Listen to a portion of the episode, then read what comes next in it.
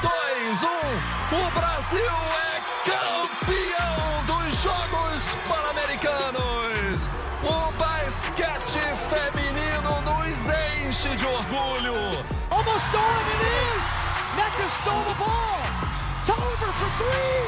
Got it for the lead.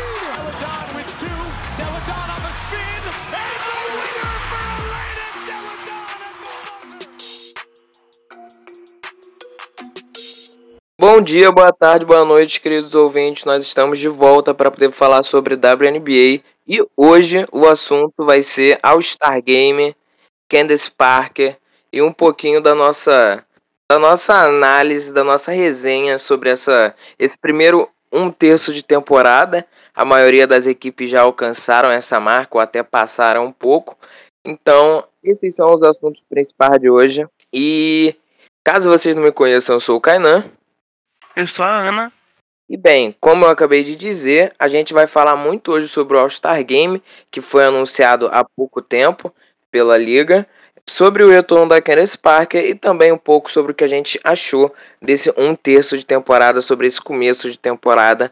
Mas para poder começar, eu acho que a gente pode começar com talvez o assunto mais assim, o mais importante desses, né? Que é o All-Star Game. E além da gente tentar explicar um pouco sobre como ele vai funcionar, a gente também vai discutir aqui os nossos palpites para o jogo e também, é claro, tentar esclarecer o, o, máximo possível aí esse formato que é um pouco diferente do que a gente tem visto nos últimos anos na WNBA, né? Mas enfim, é, o All-Star Game esse ano vai ser sediado em Las Vegas, vai acontecer aí no dia 17 do próximo mês. É, é, um formato diferente né, do que a gente tem visto nos últimos anos. Como ele vai funcionar? A gente vai votar é, de maneira tradicional, como é feito tradicionalmente, como é feito na NBA, por exemplo, também. A gente vai votar. E o que, que vai acontecer? A gente escolhe quatro guards e seis pivôs ou alas e ou alas, né? E aí, é, no final, 36 jogadoras vão passar as 36 mais votadas. E aí a gente tem uma composição de votos dos fãs, que no caso são 50% dos votos. A gente tem aí votos de jogadoras e também é da mídia, ambos com 25% ali de, de peso de participação nessa votação total, né? E aí 30, as 36 jogadoras mais votadas vão passar e os seus nomes vão ser entregues aos técnicos da WNBA. Cada técnico não pode votar na sua jogadora. Então, por exemplo, o, o a Quinn, que é a técnica do Seattle Storm, não pode votar na Jael Lloyd, na Sue Bird na Brianna Stewart. Então, os técnicos vão escolher 12 jogadoras dentre essas 36. E por que isso? Aqui entra, acho que o, o, principal diferencial desse ano, talvez, né? Além desse esquema de escolha dos técnicos, que tem a ver com isso, de qualquer maneira. É, a seleção norte-americana vai estar tá, é, fazendo um training camp ali ao longo, ao longo da, da semana ali do All-Star Break, né? Da, do que vai ocorrer, os eventos, o jogo de habilidades, etc., de três pontos, ao Star Game. Então, eles vão aproveitar isso para poder fazer o jogo das estrelas com o time dos Estados Unidos jogando contra um time da WNBA. E aí, as jogadoras que estão na equipe do, da seleção norte-americana, obviamente não vão poder jogar no time da WNBA. E isso é uma dinâmica bem diferente, né, acredito eu, e é dessa maneira que vai funcionar. Os, técnico, os técnicos vão receber esses 36 nomes e vão escolher 12 dentre eles para poder enfrentar a seleção norte-americana. Então, acho que talvez o, o, a principal mudança, assim, o principal impacto que esse formato tem é, no All-Star Game é que eu, por exemplo, tenho algumas jogadoras no dentre as minhas escolhidas, dentre as, minhas, as jogadoras que eu votei, que eu acho que vão fazer parte da seleção norte-americana. Mas e, e, o que que acontece? Acaba que no final pode ser que as mais dentre as mais votadas, muitas delas acabem não fazendo parte do time da WNBA, porque elas já vão estar tá na seleção dos Estados Unidos, o que para mim é um pouco estranho. Eu sinceramente não gosto muito desse formato. Mas entendo que talvez a WNBA tenha feito isso até por questões de logística, né? Ter ali a seleção é, dos Estados Unidos ali treinando, jogando ao mesmo tempo, e aí aproveita e já joga esse jogo com o time da WNBA. Mas enfim, eu particularmente não curto muito. Queria saber o que você acha aí, Ana, desse, desse formato, qual a sua opinião? Não sou tão crítica aí formada, até porque em, em, anos de Olimpíada, normalmente a WNBA não realiza o All-Star Game, nem faz a votação, ou seja, é, que é uma coisa que me, realmente me incomoda, que é, é todos os anos olímpicos exige um, um, um vácuo é, histórico de All-Star, sabe? É, quando a gente vai contar todas essas. A, a, carreira da atleta, vai contar os seus All-Star Games, são ainda muito relevantes. É, não tem ano olímpico, não contam.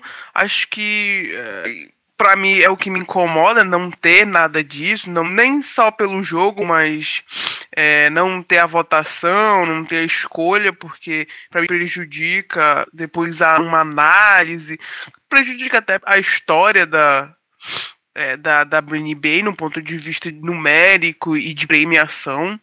Então eu, eu, eu, gosto que, que vai ter isso, né? Ano passado não teve, então para não ficar logo dois anos seguidos sem ter eu gostei, foi pra, e possivelmente foi a alternativa que era possível, né?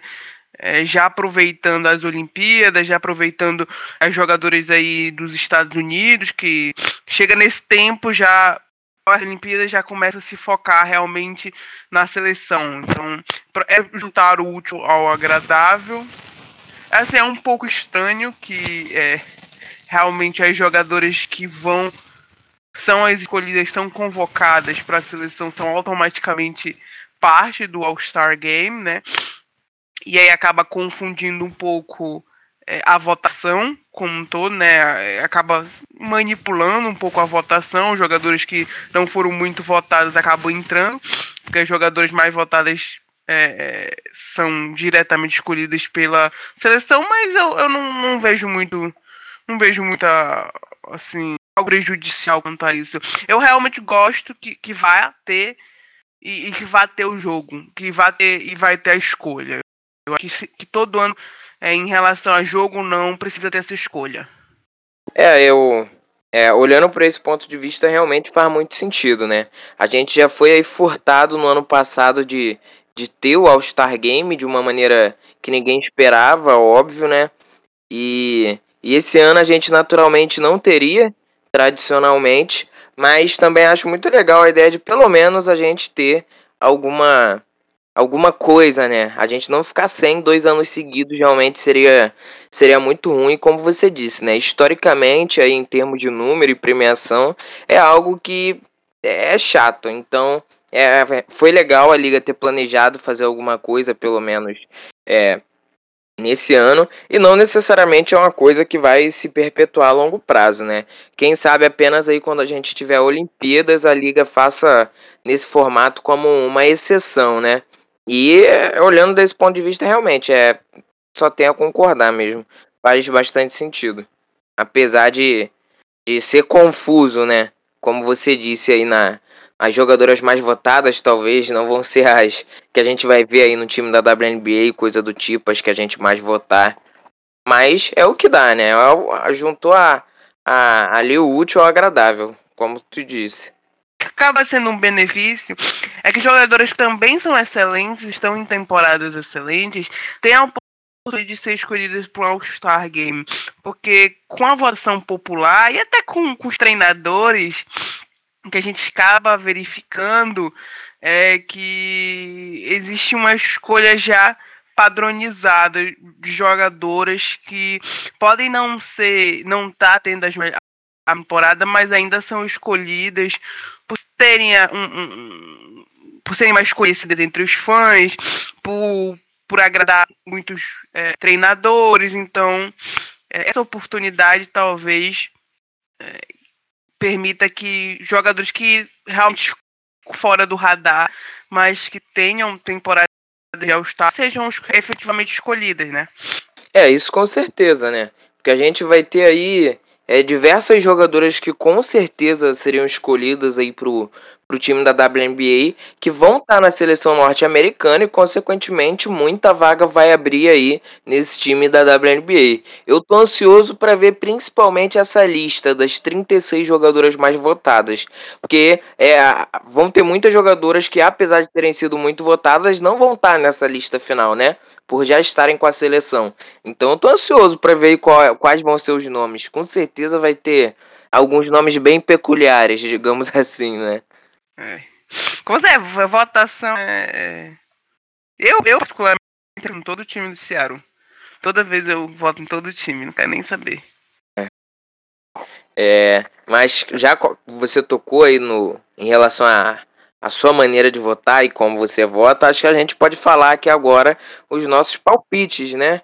Não os nossos palpites, mas as, as nossas escolhas pro All-Star Game. Debater um pouquinho sobre por que a gente escolheu uma, por que a gente não escolheu outra, e falar aqui pro pessoal que nos escuta quais foram as nossas escolhas, né?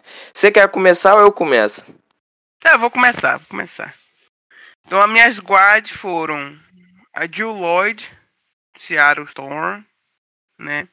A Scarlett Smith, do Phoenix Mercury, a Bernard Linney, é, de York, e a Atkins, do Washington. Eu acho que não foi muito diferente. É, não. Não, a única diferença aí na, nas guardas é a, a Skylar Digny Smith. Eu escolhi algum Boeu no lugar dela. Mas de resto, Lloyd, Atkins e Lenny são as minhas opções. A Lenny que tá listada como guarda aí, mas acho que não seria bem o caso dela, né? Enfim. Eu, eu não estranho esses erros assim, porque a gente sabe como a WNBA gosta de errar essas coisas bobas assim, né, cara? A, é, lá na própria lista de jogadores para poder votar, tem jogadora que não vai jogar mais a temporada, é, sabe? Tem as coisas assim meio. É, jogadora que não tá em time, é meio bizarro, mas a gente tá, tá acostumado, a gente conhece, né? Mas assim, já que a gente teve palpites iguais nessas quatro primeiras escolhas, né? Que seriam as quatro guards, é, acho que a gente pode comentar um pouco aqui sobre a nossa única divergência e também um argumento a favor, de repente, das que a gente já escolheu, né? Nessas posições aí. Por que a Skylar Diggs Smith e por que não outra? Não necessariamente algum Boeio. Essa última vaga de guard foi a que me deixou mais dúvida, né? É realmente a única que, que é, não foi tão certeira. Aí, então eu fiquei entre a escala de Smith e a Courtney Van Der Sloot. Né? A Courtney Van Der Sloot tem uma boa temporada, né? Também tem um pouco aí de reparação histórica. Ela só foi duas vezes ao Star, que é muito pouco para uma carreira é, tão boa quanto que ela já teve. Tão histórica, né? Uma das melhores aí é, armadores da liga. Então é muito pouco. E, e, e eu acho que a, a, a, contribuição individual dela nessa temporada não reflete é, essa campanha tumultuosa do, do Sky que mais tem relação com azar do que outra coisa, entendeu? Então ela ainda domina, assim, o, ela ainda domina as, os números mais importantes de uma de uma, de uma amadora que é assistência, ela já vem dominando isso já há muito tempo, e essa temporada não é diferente, então ela tá com 8.2 de média de assistência, o que é um absurdo, né? Então, para mim ela, ela, deve ser considerada, mas a Scarlett Diggs Smith foi a minha opção, porque basicamente ela vem carregando o, o Phoenix e ela vem desse dentro do Big Free é a jogadora mais constante. Então, junto com a Diana Taurasi, com a Britney Griner, ela sempre é, é, joga muito bem, ela funciona muito bem dentro desse time. Ela tá com média de 19 pontos por jogo, o que é uma média absurda e, e, e bem acima do que, que ela fez ano passado. E, e, ela também tá funcionando é, bastante como amadora, né? Tá com média de 5.2, o que é, também au aumentou em relação ao ano passado. Então, por ela estar tá funcionando e por ela ser ainda a jogadora mais constante é, do Phoenix Mercury e, Por isso eu, eu achei que ela é uma dessas que, que merecia essa última vaga. É, eu é, acho que faz muito sentido, né? E assim, adoro ouvir elogios a, a Courtney Vandersloot. E realmente, né? 2020 a gente não teve All-Star Game e foi a, tempo, a primeira temporada de uma jogadora na história da WNBA que teve um double double, double double aí de pontos e assistências, né? E ela com certeza chegaria no All-Star Game, seria votada, bastante votada, mas é como não teve, não teve essa oportunidade, né? Ela que foi aí só duas vezes ao estar ao, ao, longo da carreira, uma vez em 2019 e outra em 2011, mas que, assim, eu acho que o mais impressionante dela, é, eu até estava vendo alguns tweets ontem sobre isso, porque ela chegou aí à marca de 2 mil assistências e é que ela, na, na conforme o progredir da carreira dela, ela foi melhorando de uma maneira absurda, principalmente no sentido de criação de jogadas. E aí a, a, o tweet que eu vi era mais ou menos assim, né? Nos primeiros 500 jogos ela demorou nas primeiras 500 assistências, na verdade, ela demorou tantos jogos para poder alcançar. Nas 500 assistências seguintes, ela demorou menos ainda. Até chegar aos 2000, ela sempre diminuiu o tempo em que ela conseguiu chegar na marca de 500 assistências, né? Então, assim, ela melhorou muito nos últimos anos e, é, apesar de não ter sido no meio, no início da carreira, a jogadora que ela é hoje, até por jogar do lado de muitas outras estrelas, é, assim, falando no sentido de ter os holofotes sobre ela, é, ela realmente, como você disse, nos últimos anos é assim, algo histórico, assustador realmente, né? E eu não escolhi ela, apesar de não ter olhado por esse lado que você disse, né? Sobre uma reparação histórica, sobre ela não ter conseguido ir ano passado. Até me sinto mal por não ter escolhido ela agora, me sinto um traidor aí da, da Sky Nation. Mas é, eu coloquei algum boeio aí porque acho que a jogadora clutch que ela é decisiva como ela é apesar de todo, todas as tomadas de decisões ruins, que é o que a gente mais critica nela, acho que All Star Game sem é, All Star Game Arika Ogumboeu devia ser uma coisa assim, é que ela tem que estar, tá, sabe? Eu acho que eu fui um pouco mais aí talvez na na emoção do que na razão, né? E a Vandersloot, eu, eu entendo assim o seu argumento e eu até me fez repensar se eu deveria votar nela ou não para não ter conseguido participar de um ano passado, que com certeza ela participaria se tivesse.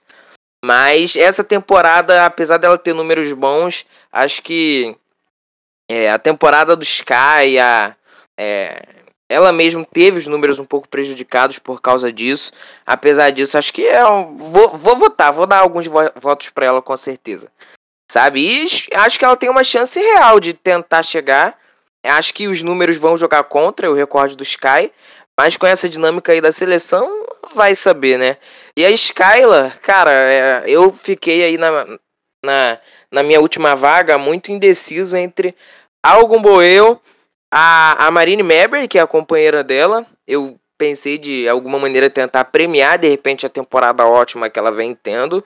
E a Skylar, né? É a, faço das suas palavras a minha quanto a, Skylar. É só que é uma jogadora que eu tenho um pouco menos de apego, sabe? Eu acho que eu preferiria ver algum Boeio dando dando os seus arremessos lá, disputando um jogo apertado no final, quem sabe, né? Acho que foi uma questão de preferência mais. É, o, o All-Star Game é pura diversão, é, é caos e eu, eu até entendo essa, essa escolha da Ungo Boe, apesar de não ser a minha, assim, baseado na razão, é não, não ser minha escolha, porque não, não é uma temporada que me agrada, a dela, e, embora ela seja sempre, é, como tu disse, sempre clutch, ela sempre sabe aparecer nos momentos. Divertida. É, importa, é, mas assim, o que, que que acho que ficou mais evidente essa temporada é que em muitos dos jogos, na grande parte do tempo, ela não é nem a melhor jogadora de Dallas. Então, eu acho que Hoje, quem, às vezes, quem tá conseguindo carregar o time é a, Ty Harris ou, ou, a Marina Mabry, agora a maior parte do tempo. E aí o aparece no final para decidir, o que é importante, mas para mim, assim, não me agrada muito essa, essa, essa temporada, sabe?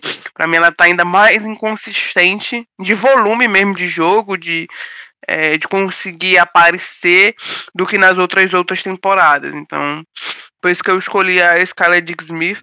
Mas assim, é, a Skylar Dick Smith não é, não é uma jogadora que é, caiu né, muito nas graças da, da WNBA, né, dos fãs da WNBA, né, sempre dividiu muitas opiniões é, e ela sempre foi muito criticada, tem gente que nem considera ela uma amadora, então assim eu entendo, mas eu, eu tento me desapegar, sabe, eu gosto muito dela, às vezes parece que ela tá tendo uma temporada ruim, mas é, quando tu vê, realmente ela teve bons jogos e, como eu disse, nesse Big Three ela é a jogadora mais consistente e para mim que mantém o Mercury é, é, sempre ali, sempre é sempre competitivo.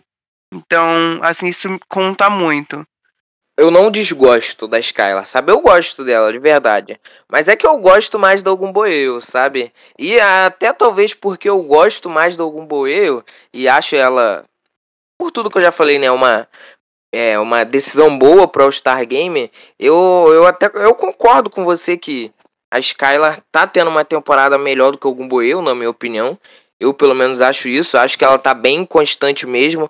Acho que ela precisa dar um passo adiante aí na melhorar a tomada de decisão para esse Wings poder é, atingir um outro patamar.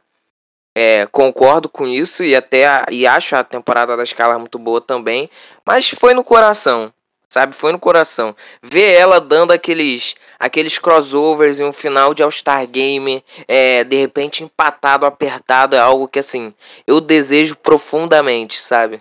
Assim, o que eu desejo é algum boeu poder fazer merda em um jogo que não vale nada, entendeu?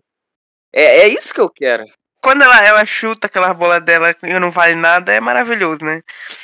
Mas assim, All-Star Game competitivo, né? E é. Talvez seja um sonho. Assim, é, se ela quer dar 20 arremessos contestados por jogo, é com um pé só, de cabeça para baixo, plantando bananeira, pelo menos faz isso no All-Star Game que vai ser divertido, entendeu? Vai ser engraçado, pelo menos. Ela, ela é uma boa, ela, ela é uma boa. Provavelmente ela vai entrar. Ela é uma Sabe? É aquelas jogadoras, exatamente o exemplo que eu falei. É aquelas jogadoras que, é, embora não tenha uma. que tenha outras jogadoras que tenham uma melhor temporada que ela, assim, pensando estritamente em números, em desempenho, mas é uma jogadora que é, tem aí um, um, um, apreço muito grande pelos fãs, que é muito admirada dentro da liga. Então provavelmente algum boeu vai entrar. Não, não ia me entrar no time da WNBA, né? Não no roster dos Estados Unidos. A gente falou aí da Lloyd e da Atkins. É, são duas jogadoras que têm chances grandes, né, de entrar no, na seleção norte-americana.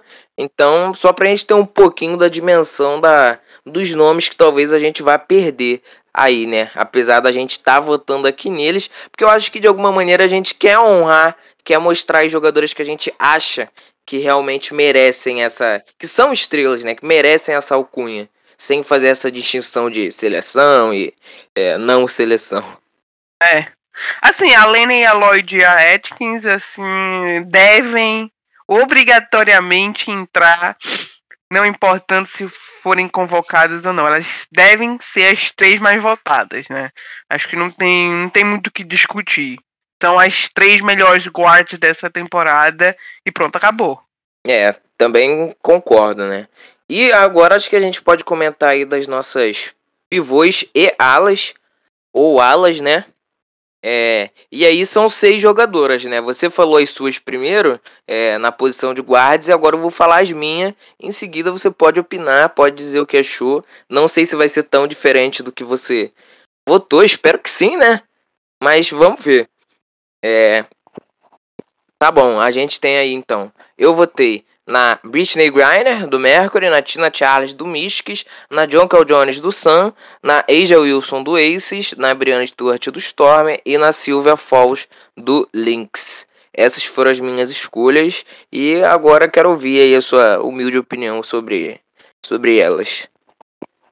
É, foi basicamente aí idêntico, né? A Jungle Jones, a Britney Stewart, a Tina Charles, a Ija Wilson, acho que é, não tem muita discussão contra isso. São novamente assim, as melhores das suas posições.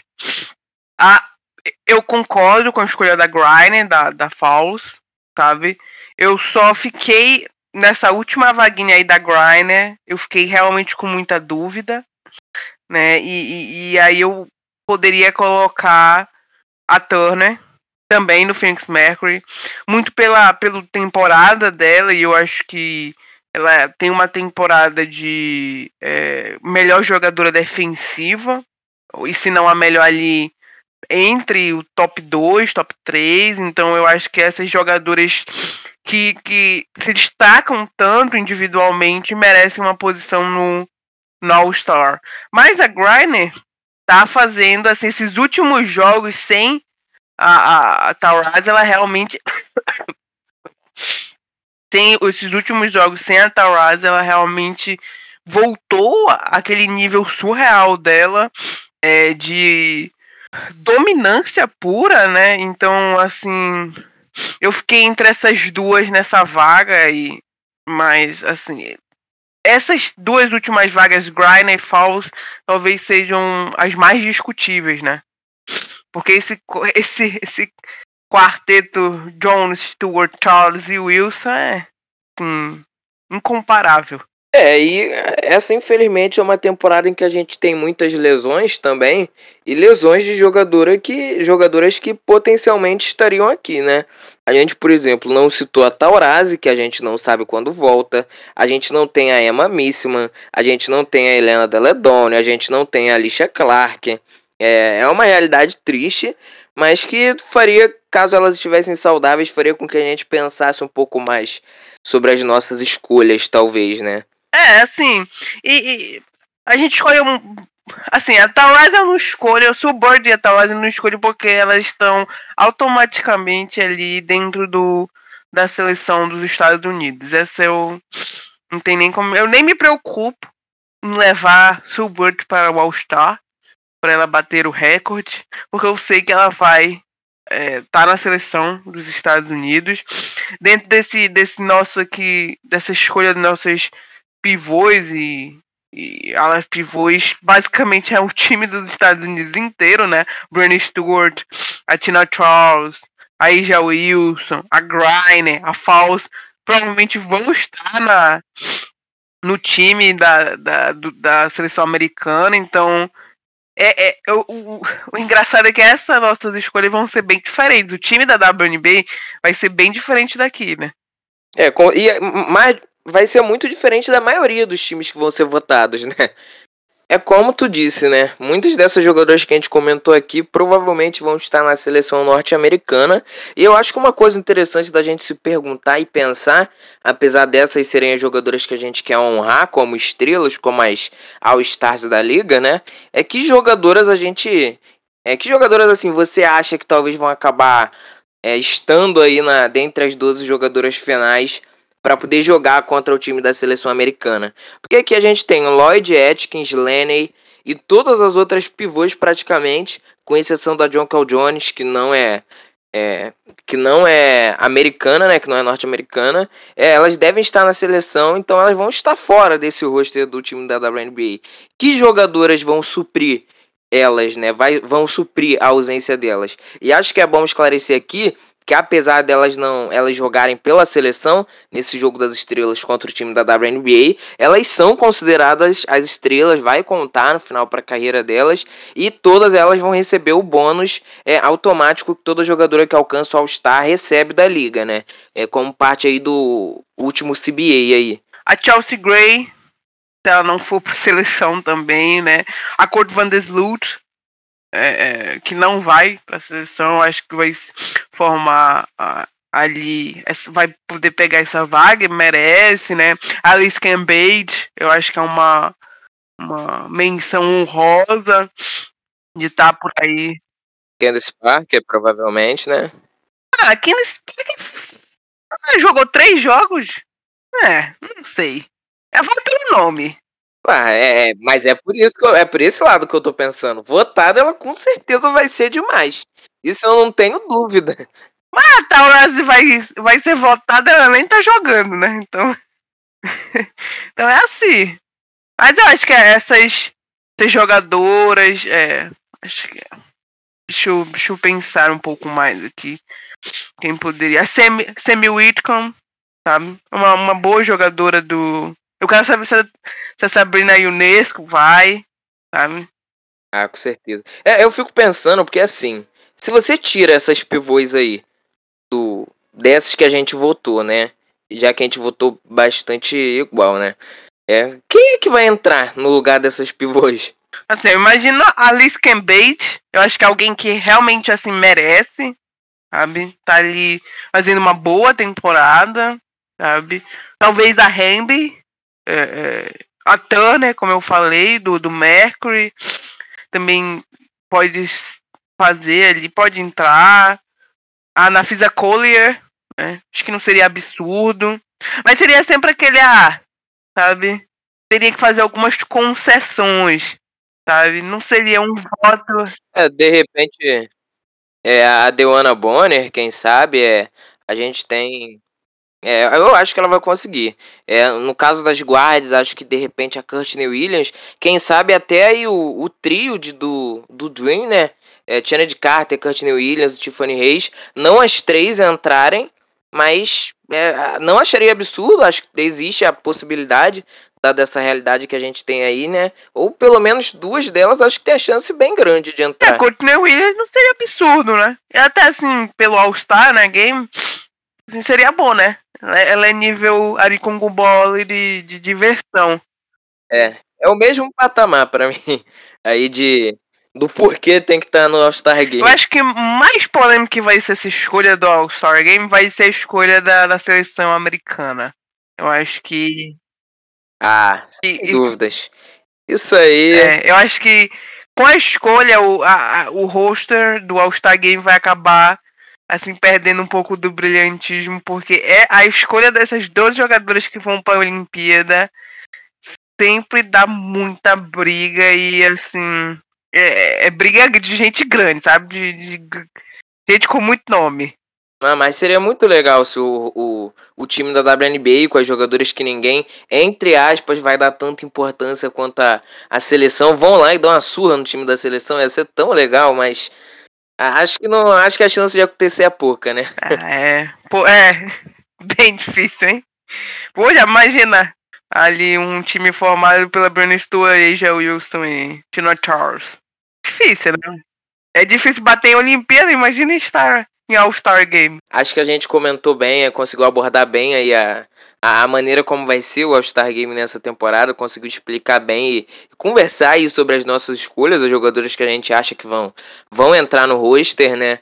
Já que tem essa dinâmica diferente aí esse ano. Acho que ficou bem entendido. Se não ficou, podem nos mandar mensagem lá na DM, podem nos marcar, podem perguntar a gente lá no Twitter que a gente tem o maior prazer de responder. Então, é, acho que a gente pode passar agora pro, pro próximo assunto desse podcast e talvez uma das pautas aí, uma das principais pautas da WNBA na nas últimas semanas, que é o retorno da Candace Parker, ela que ficou aí três semanas fora, é com uma lesão no tornozelo e agora ela voltou. Ela voltou na partida contra o Indiana Fever e desde então ela jogou outras duas partidas, totalizando quatro com a primeira da temporada diante do Mystics, que ela também jogou, e são quatro vitórias para o Chicago Sky, três seguidas aí nos últimos três jogos, e agora acho que é aquele momento em que a gente tanto tanto esperava, né, para poder comentar, para poder falar, e Chicago aí que amargou oito vitórias seguidas sem a Candace Parker, acho que acho que é, é um momento assim de é um momento de devido refresco para a torcida de Chicago depois de uma fase tão difícil. E finalmente a gente pode comentar um pouquinho sobre como tem sido a experiência Kenneth Park em Chicago, né? É, eu sei que tu tá bastante aliviado, né? E acho que deveria. É, e aqui eu vou fazer um, um, dar os créditos, não só o retorno de Candace Park, mas eu acho que para falar dessa, dessas três vitórias aí do, do Sky, que não só são três vitórias, ter porque Indiana Fever, né, café com leite, como a gente fala aqui, é brincadeira, semana de folga, né? Então, assim, eu, eu nem conto as vitórias em si, mas o desempenho, o jogo, que é muito melhor, que eu acho que é muito mais importante, o desempenho em quadra, que era o grande problema do Sky, né? Era a, a falta de cuidar da bola, o ataque estagnado. Nesses três jogos, com a Candice Park, não só ela. E aí eu dou os créditos a quem merece, a Lee Quigley, voltando também muito bem.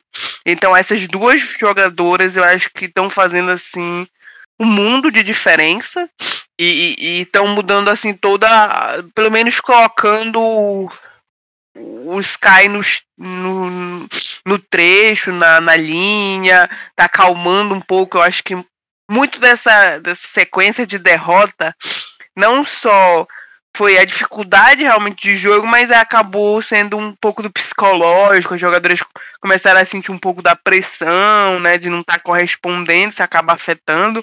Então, o retorno da Candace Park é uma veterana é, sensacional, uma líder dentro do vestiário, como ninguém. Então, ajuda também nesse aspecto. E no aspecto de quadra, ela, Candace Parker, né? Continua assim, mantendo um alto nível, contribuindo da maneira que a gente achou que ela ia contribuir, né? É, sendo muito playmaker, é, e eu acho que esse é o mais importante, eu acho que era isso que o Sky faltava, né? Essa habilidade de playmaker dela. Então, assim, a experiência está sendo incrível. Eles, enquanto com Candace Parker, estão assim, ainda não perderam nenhuma vez. Mas aqui eu vou, vou ser um pouco do advogado do diabo. Eu quero ver ainda o Sky contra uma grande equipe. Né? Como eu disse, Diana Fee vai semana de folga e o e o, e o Minnesota Lynx que eles jogaram essa semana, né? Foi o último jogo deles, é, é, é um Lynx que tá com uma perna no hospital e outra fora, né? Muito é, atingido por lesões. Então quero assim contra um Aces, contra um Store, com um conexão com, com a Joko Jones, para eu realmente ver como é como esse time se comporta. Mais do que a vitória, acho que o importante para a gente analisar esse Sky é como ele se comporta daqui para frente. Porque apesar dessas vitórias, ainda tem assim uma grande escalada para se recuperar na temporada e para que garantir uma posição mais confortável, né? Então ainda não é uma vida fácil para o time. É, é, eu concordo.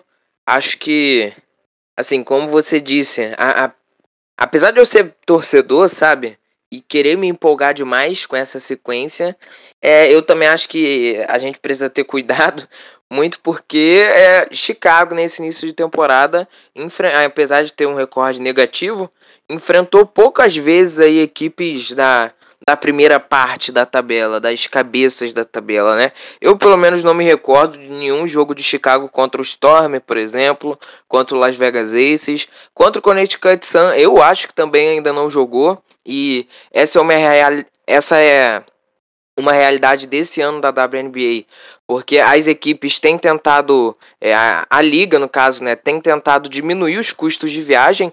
Então, uma equipe muitas vezes joga é, três, duas vezes contra uma mesma equipe para poder aproveitar é, que já está ali né, para poder diminuir esses custos de viagem, de avião e tudo mais. E o Sky, por exemplo, jogou três vezes contra os Parques. Se eu não me engano, também jogou três vezes contra o Mercury, três ou duas.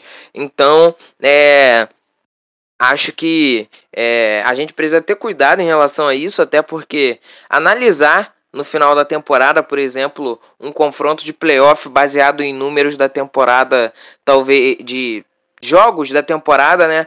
Um exemplo, Chicago pegando os Parques em um playoff. Talvez não faça muito sentido analisar os números desse confronto, né? Da retrospectiva, porque o jogo aconteceu logo no início da temporada, os três jogos. Então, o Sparks que terminou a temporada é muito diferente dos Sparks que começou, assim como Chicago também. É, acho que isso vai ser.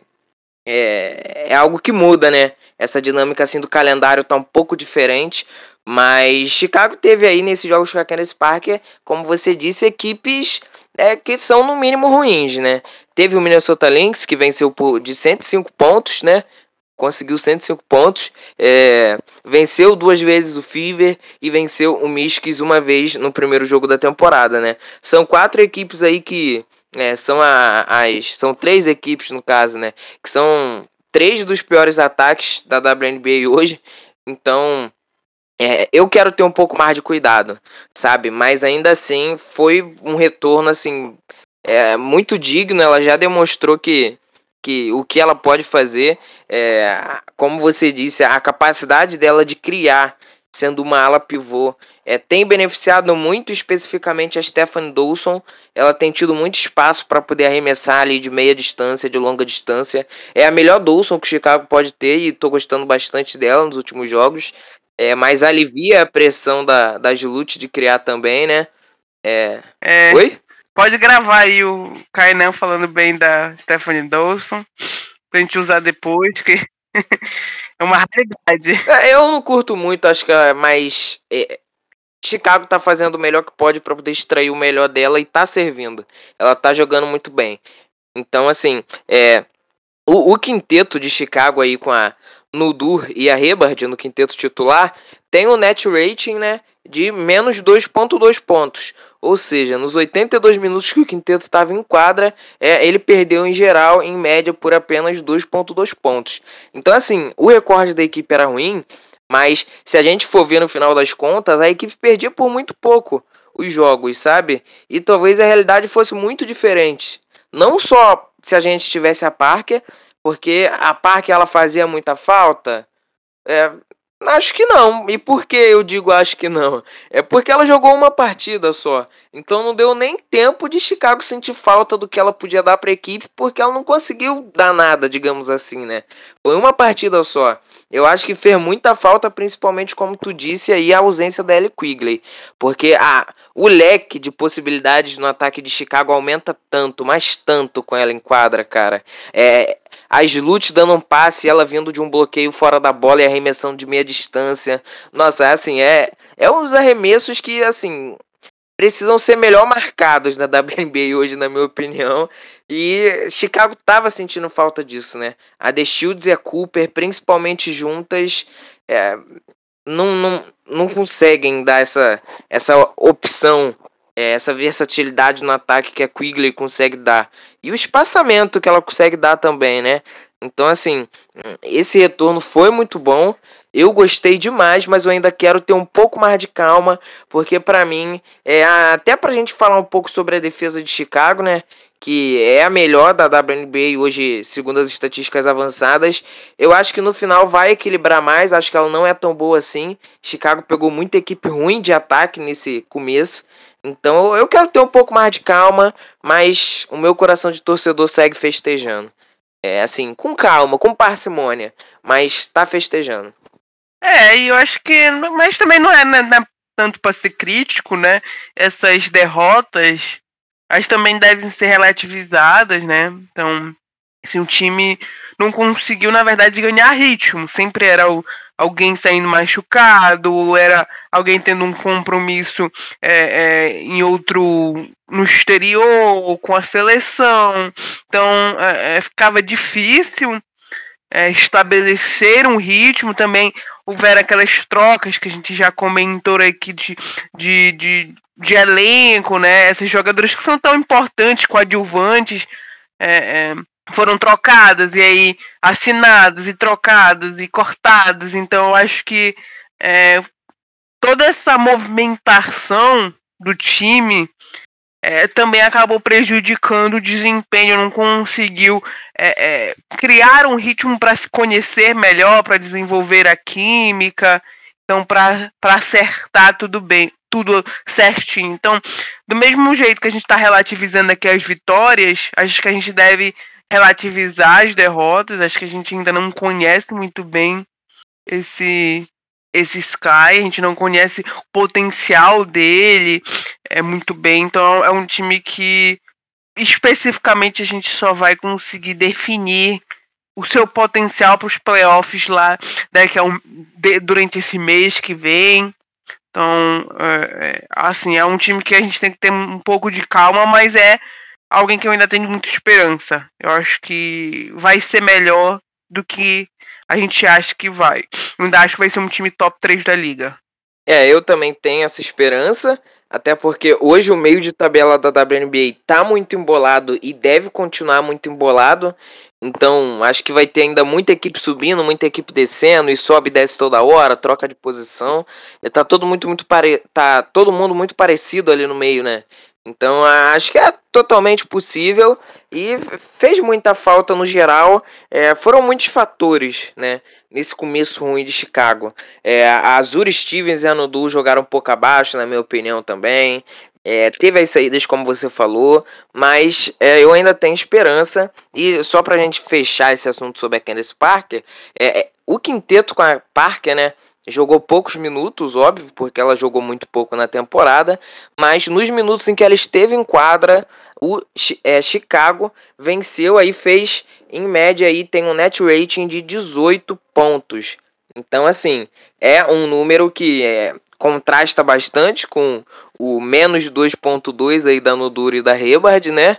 É, quando elas estão em quadra ali, junto com as outras jogadoras do quinteto titular. E é, a tendência é de ascendência mesmo agora, né? De subida.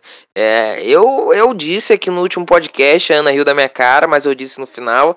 Engatou a sequência, agora é rumo à primeira seed. É, terminar invicto aí a partir de agora, né? A partir do retorno da Parker. E não duvidem. Eu duvido um pouco, mas ok. é, acho que pra gente poder terminar o podcast, acho que a gente pode falar um pouquinho aí sobre esse primeiro terço de temporada aí, né? Esse um terço de temporada que já se passou. A gente, de uma maneira rápida, falar um pouquinho aí e, e comentar é, um pouco sobre esse começo, né?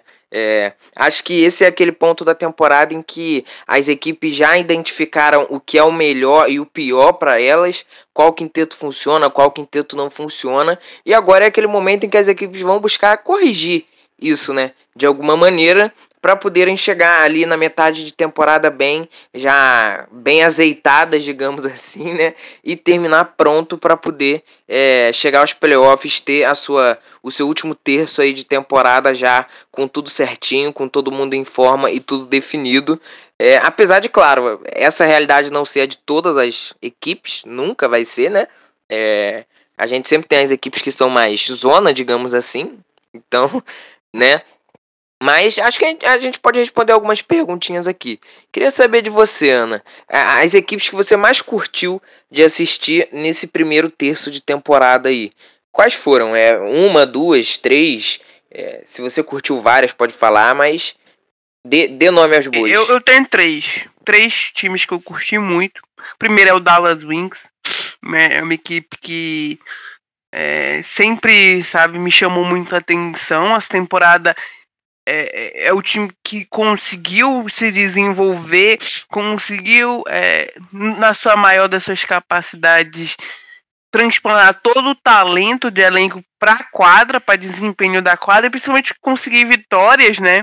Então, apesar dele estar tá embolado nesse meio, como tu me falou, é outro time que eu acho que as, as, a campanha não demonstra o potencial, né? Um time que conseguiu ser muito parelho, muito competitivo com, com os outros, principalmente times tops, né? Com o Seattle Storm fez o Seattle Storm suar dois jogos, inclusive venceu um terceiro.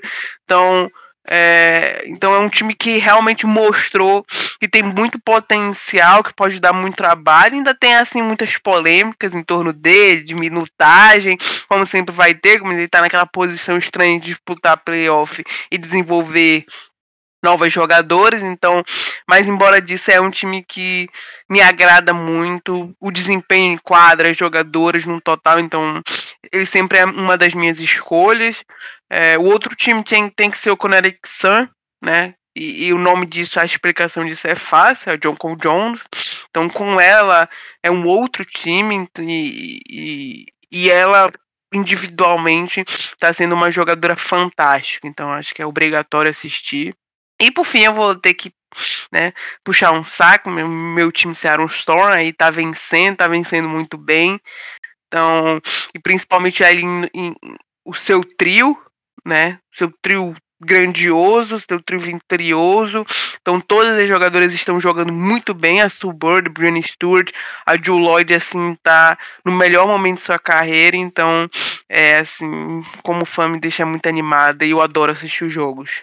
O Seattle Storm é um time que eu acho que merece o mérito, né?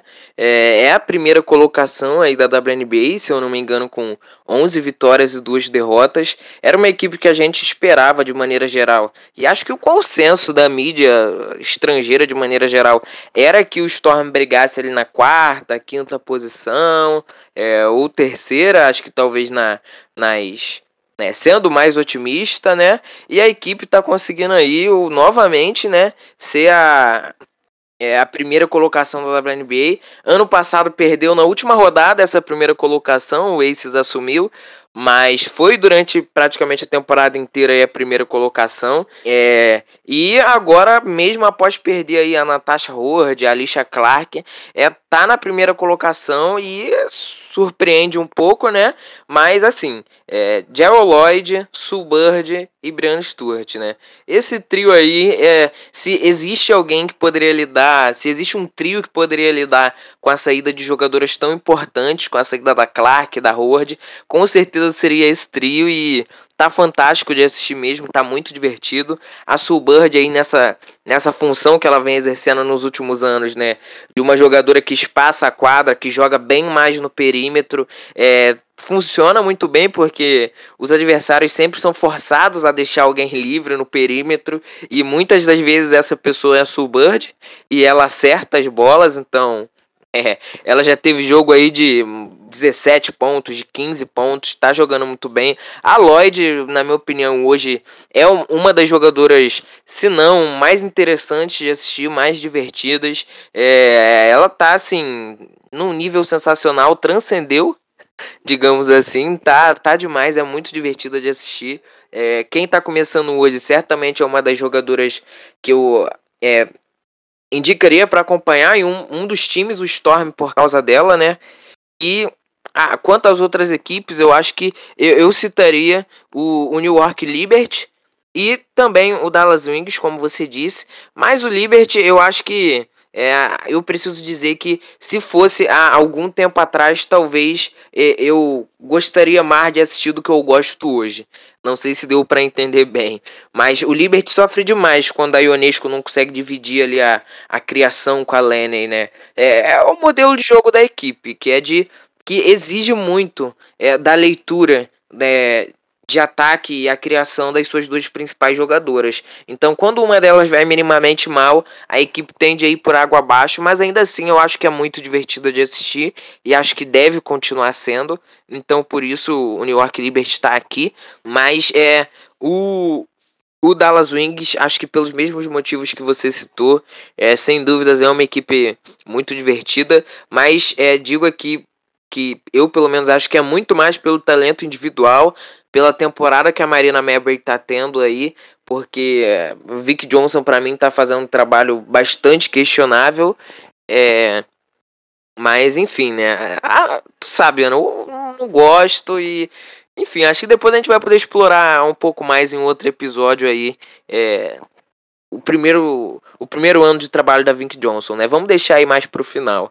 Mas enfim, é outra equipe que eu acho que conseguiu ser divertida mas que falhou miseravelmente em, é, em outros jogos, mas conseguiu ser divertida em, em alguns, é o Atlanta Dream. E eu acho que a equipe vai continuar, é, é deve cair na tabela, eu acho que vai. É, esse atraso aí da, de desenvolver uma química da Carter com a Williams e com a Reis, já que a Carter está lesionada, né? Acho que vai prejudicar bastante a equipe novamente, né? É, semelhante ao ano passado. É, mas esse trio aí tem dias que, assim, é, é, é, é garantia de diversão, sabe? É, o ruim é que, assim, nos outros dias é triste. Mas é, geralmente o, o, Dream faz. É, em alguns jogos pontuais consegue divertir bastante, sabe? É, é o, o, o Dream é aquele time que é uma verdadeira roleta russa, né? Às vezes tu pega um jogo que vai ser inacreditável que as jogadoras vão fazer coisas inacreditáveis, principalmente individualmente, né? Então atuações individuais sensacionais e no outro jogo vai ser assim um verdadeiro, um verdadeiro fracasso. Então, mas é um time, como tu disse, é um time. O Dallas Wings e o Dream sempre vão ser divertidos, né? Eles têm um quê de caos, um quê de bagunça, mas também tem um talento. Então, é, é, é sempre vai ser aquele time que a gente vai querer ver e vai esperar mais do que deve, vai perder, mas sempre vai divertir. É, assim, é aquele time que em um jogo tu assiste e tu fala, nossa, mas não tem jogadora mais clutch na história da WNBA do que a Ogun Boyle.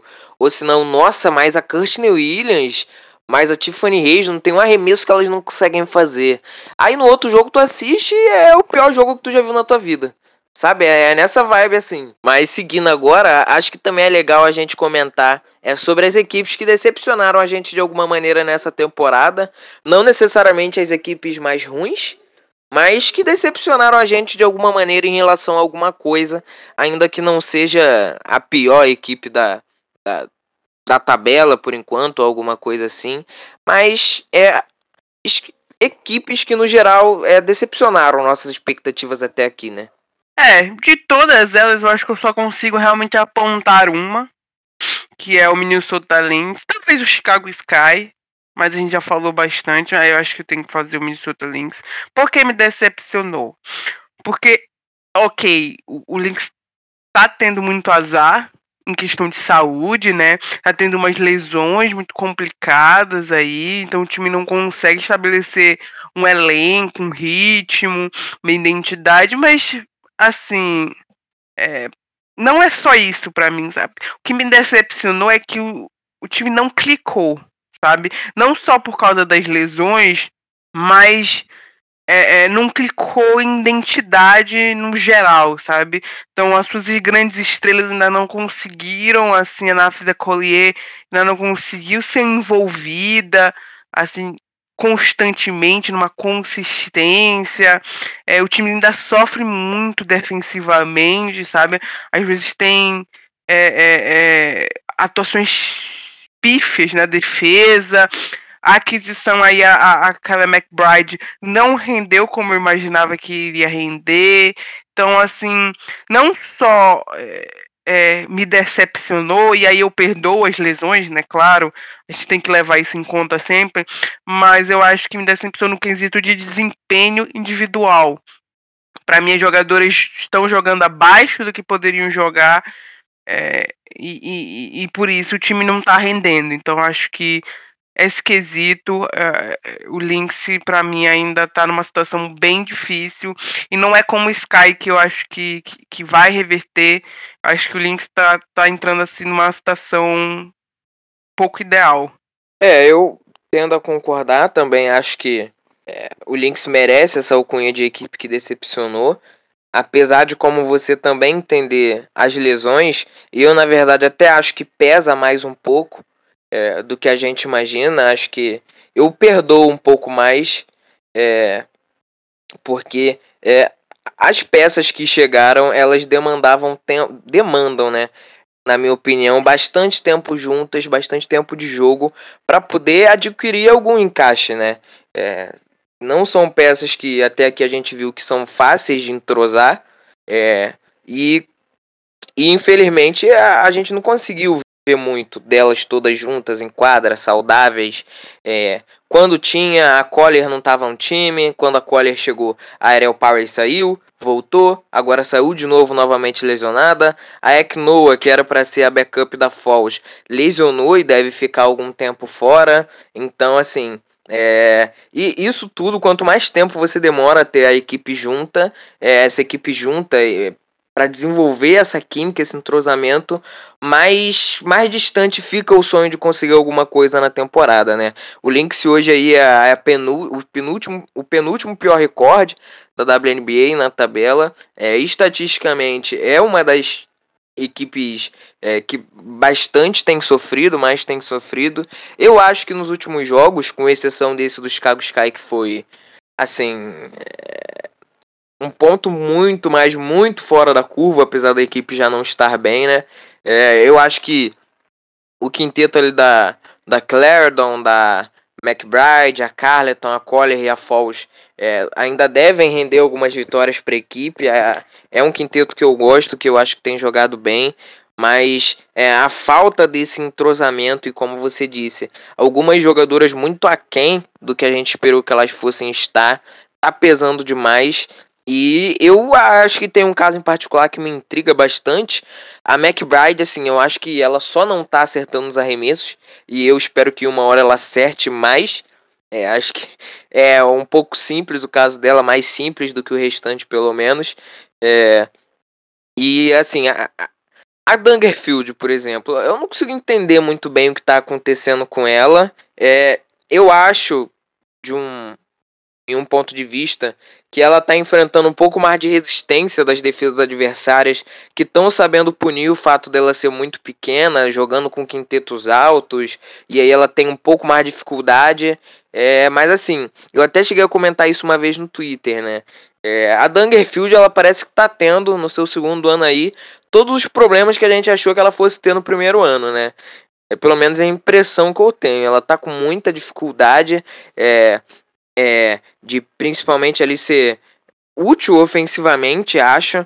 É, e a equipe sente muita, mas muita falta da capacidade dela de criação, porque hoje ela é a melhor criadora da equipe, mas está tendo muita dificuldade quando fica em quadra. A gente já viu algumas equipes tentando punir ela defensivamente, inclusive. E assim, eu espero que as coisas melhorem, porque no geral esse Lynx não é tão ruim defensivamente quanto parece ser, né? O, no quinteto titular aí você tem a McBride, que é uma boa defensora, você tem a Carleton, que é uma boa defensora, a Falls e a Collier, que também defendem bem. Então eu espero que é, a equipe consiga o quanto antes é, ter essa química, sabe? O que eu acho que vai acontecer é que talvez vai demorar um pouco mais do que a gente esperava, e a gente não esperava que a equipe tivesse tanto problema assim com isso, mas né, a gente errou. E talvez isso vá custar aí uma temporada bem sucedida, né?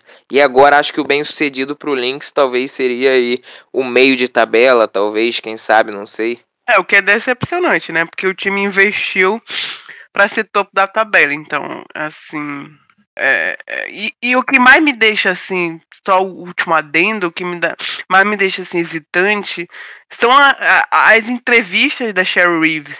Então ela critica o time assim como eu nunca vi antes, sabe? Ela falou. Ela tá é, puta, é, ela tá. Ela, eu nunca vi, vão matar ela de estresse. Porque ela, ela falou que o time não é um time defensivo, já disse que defesa, né? No último jogo ela falou contra o Sky, que defesa, a gente não defendeu o jogo inteiro. Já falou que com esse time ela já teve que lidar com falta de esforço. Então, assim, esses comentários. E a Cheryl Reeves é uma, uma pessoa que sempre foi muito sincera nas entrevistas. Esse comentário realmente me abala quanto achar que a, o, o, o Lynx pode dar a volta por cima nessa temporada. É, eu acho que elas até podem dar a volta por cima. Mas eu acho que vai ser tarde demais, sabe? Eu acho que é. Acho que esse que é o problema. Entende? Acho que quando talvez a gente começar a falar, nossa, mas tá funcionando, sabe? Tá indo, talvez seja ali tarde demais, talvez seja nos últimos 5, 10 jogos da temporada. Então, é. Acho que esse vai ser o ponto, sabe? E, e agora, pra gente poder terminar, acho que a gente pode apontar aí as equipes que a gente é, acha que ainda podem surpreender nessa temporada ainda, né? Como eu disse, o meio de tabela ali tá insano, tá bem disputado. Tem equipes ali que eu acho que vão cair, outras que eu acho que vão subir, ou de repente cair, subir, cair, subir. Mas é, muita coisa ainda está indefinida, até por isso eu não descartaria completamente é, uma subida do Lynx. A única equipe que eu tenho certeza que não vai fazer nada é o Fever, que até agora só tem uma vitória. E honestamente, quando você assiste os jogos da equipe, você não consegue mais nessa equipe vencendo outro jogo. Mas está tudo muito em aberto e quem será que pode surpreender aí nessa, nessa, nesses últimos terços de temporada aí? Eu, eu aposto eu tenho um time na minha cabeça que vai ser a minha aposta, que é o Washington Mystics. Acho que é um time que, que vai, assim, vai conseguir engatar. E, e, e, e isso vai depender de um único nome, que é Helena Deledone. Sabe? Eu acredito no retorno dela, eu acho que ela vai ali pós Olimpíadas, né? Vai ter um tempo para descansar, não sei se ela vai para Tóquio. Pode ir, não sei como é que tá a recuperação dela, né? O, o Mystics é, não é tão transparente quanto a isso, mas se ela puder retornar, é um time que, que eu acho que pode se tornar bem perigoso, né? Tem às vezes muita inconsistência, jogos péssimos, mas no seu melhor é um time bastante competitivo. Então, adicionando a, a Helena Deledon, que é uma jogadora sensacional, que vai dar ali um pouco mais de consistência no time, vai dar um pouco mais de desafogo, Aí eu acho que, que a, a, equipe se torna um pouco mais completa, né? Vai poder trazer a Maisha Heinzane do banco, né? Aí vai fazer uma parceria, uma duplinha ali bem perigosinha, bem safada entre a Deledone com a Tina Charles. Então, eu acho que os elementos estão ali do Washington Mystics para se tornar uma boa equipe. Eu acho que essa peça adicional pode assim ser a reviravolta. Então eu aposto aí no Mystics. Cara, eu acho impressionante porque a gente não combinou nada, a gente não disse nada uma outra aí em relação à maioria dos nossos palpites e tá acabando que a gente tá pensando igual. Mas é, eu, assim como você também, aposto no Mystics, é, equipe que hoje aí tá empatada com o Lynx na penúltima posição. É, e é importante frisar que assim, é, a diferença do Lynx pro, pro para o Chicago Sky, por exemplo, na nona posição, é de uma vitória a menos e uma derrota a menos também. Então, assim, a diferença do Lynx pro, pro Atlanta Dream, por exemplo, que está na quinta colocação, é de só uma vitória. Então, é, tudo é possível.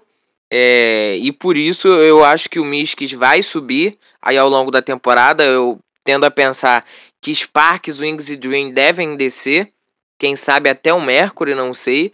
E o Mystics deve subir nesse processo. Essas outras equipes acho que devem surpreender negativamente, no sentido de talvez descer e brigar ali na parte de baixo.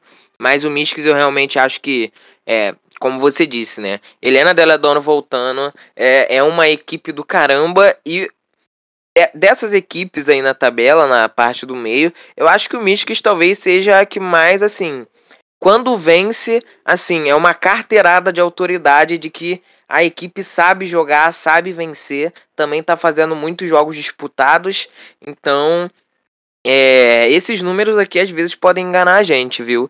E o Karen Copeland, que é o, o jornalista e o beat writer que eles falam, né, que acompanha o time é, pro The Washington Post, disse que Helena Deladon deve voltar aí no pós as Olimpíadas mesmo, não deve participar e em Tóquio. E é, o Tibolt até tá sendo meio assim, é, não sei, mas eu ainda quero ver como ela vai voltar. Mas ela voltando, ela só vai voltar, eu tenho a certeza, se ela tiver realmente bem para jogar. Então eu também apostaria aí numa subida do Mystics. E uma descida dessas outras equipes que eu disse, né? Quem sabe apostar aí no Lynx com muita fé né? A gente já comentou os fatores que envolvem uma possível subida do Lynx. E o Chicago Sky, acho que é uma opção um pouco mais óbvia, né? Que deve subir aí com o retorno da Candice Park. É, talvez o, o, dessas equipes que a gente considera aí um pouco mais bagunçadas, eu acho que o, o Wings pode ser a equipe que que acabe é, surpreendendo, né? Conseguindo a vaguinha, eu acho que ele vai pegar aí essa última vaguinha dos playoffs, né? E eu acho que pode ser um time. Pode acabar surpreendendo no primeiro jogo, né? Como eu disse, é um time muito perigoso. Então não é um elenco que eu gostaria de encarar assim num mata-mata, um jogo único. Então, entre esse meio, eu acho que, que o Wings pode assim surpreender é, de resultado mesmo, de campanha, de vitória. É, concordo também. Bem, pessoal, a gente chegou agora no, no, na reta final do nosso podcast, no fim do nosso podcast. Espero que vocês tenham gostado de, de, nos acompanhar, que vocês tenham entendido a nossa explicação sobre o All-Star Game. E, sinceramente, de verdade, assim, espero que vocês também debatam com a gente lá nas redes sociais e engajem Então, acho que no mais é isso, pessoal. Ana, queria, queria ouvir agora suas considerações finais antes da gente findar mais um episódio aí. É só continuar agradecendo aí o apoio de todo mundo, né? Não só agora estão é, acompanhando a WNBA, mas estão se engajando aí é, com a seleção feminina é, de basquete, né? Que está jogando. Então aí vai acompanhando cada vez mais esses, a Liga Brasileira, então assim a gente consegue é, ver aí um crescimento no geral do basquete feminino. Então agradecer aí todo mundo que nos segue, que sempre aí dá um apoio. É isso mesmo, assim, vamos para Tóquio, né? Tóquio está se aproximando. E ainda. E Eurobasket também está aí batendo na porta, então ainda tem muito basquete internacional, ainda tem muita WNBA para rolar. É isso, Ana. Muito obrigado por participar aqui comigo desse podcast. Muito obrigado vocês ouvintes por nos ouvirem e até a próxima, pessoal. Tchau, tchau. Valeu.